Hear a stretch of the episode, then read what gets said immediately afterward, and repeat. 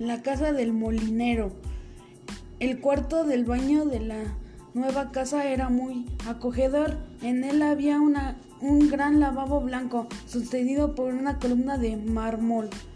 Los grifos tenían forma de serpientes con la boca entreabierta. En el, el comedor era un gran salón con amplias ventanas. En un lado destacaba una hermosa chimenea de piedra.